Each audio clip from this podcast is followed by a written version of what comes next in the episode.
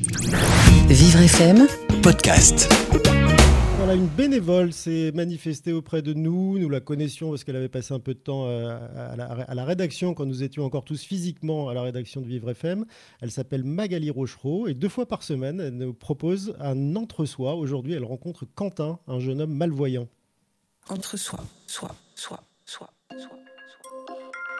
Je m'appelle Quentin, j'ai 29 ans, j'habite à Reims, ville d'où je suis originaire, dans une grande maison avec jardin, en compagnie de ma mère.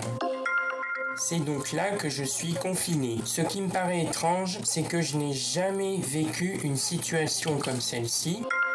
Ce qui m'effraie le plus, c'est que ce virus peut toucher n'importe qui, mais de façon différente. Ceux qui présentent le moins de symptômes, par exemple, peuvent s'en sortir. Pour les autres, soit ils s'en sortent en réanimation, ou ils en meurent, ce qui est bien triste à notre époque.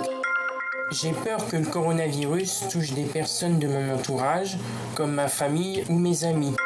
Ce que j'aimerais réussir durant cette période très particulière, c'est lire le plus d'ouvrages possible. Il faut dire qu'étant non-voyant de naissance, je lis en braille, j'écoute également un livre audio qui m'a été offert à Noël, intitulé La peste écarlate de Jack London, une fiction qui raconte l'histoire d'un virus parti des États-Unis. S'agira-t-il d'une pandémie comme celle du coronavirus? Ce qui a changé pour moi durant le confinement, c'est le fait de ne plus pouvoir pratiquer de sport à l'extérieur, comme le tandem et l'aviron.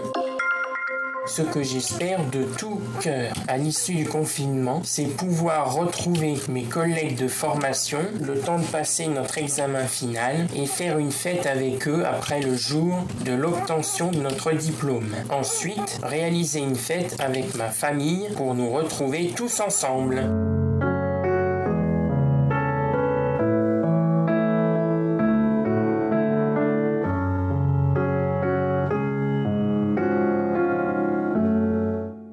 Voilà, très beau témoignage recueilli par euh, Magali euh, Rochereau qui reviendra, je crois, nous voir après-demain. Vivre FM, Podcast.